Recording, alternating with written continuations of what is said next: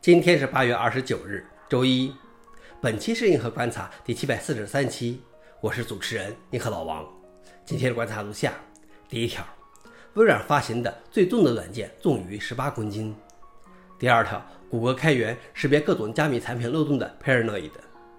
第三条，乌邦图二十二点一零禁用 Nomi 四十三中的设备安全提示功能。下面是第一条，微软发行的最重的软件重于十八公斤。在互联网并不发达的时候，软件的分发主要依赖于软盘或者 CD，并且其中会附有详细的纸质文档，这些文档可以达到数千页，因而导致软件非常重。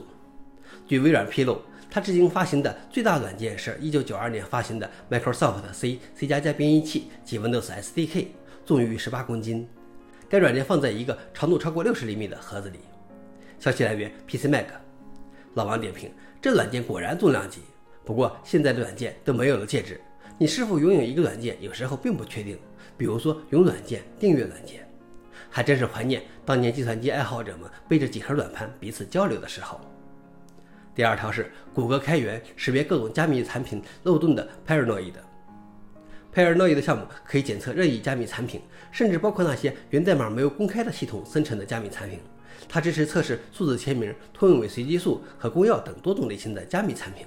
可以识别有编程错误或使用弱专用随机数生成器引起的问题。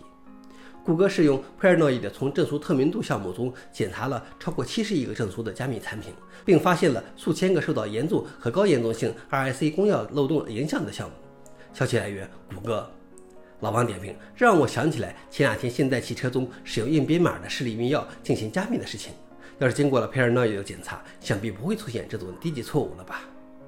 最后一条是乌邦托二十二点一零禁用 Nomi 四十三中的设备安全提示功能。Nomi 四十三中提供了一个设备安全提示功能，可以对是否启用了安全启动、TPM 等设备安全功能给出警告。正在开发中的乌邦托二十二点一零会采用 Nomi 四十三，但开发者表示将先禁用这个设备安全提示功能。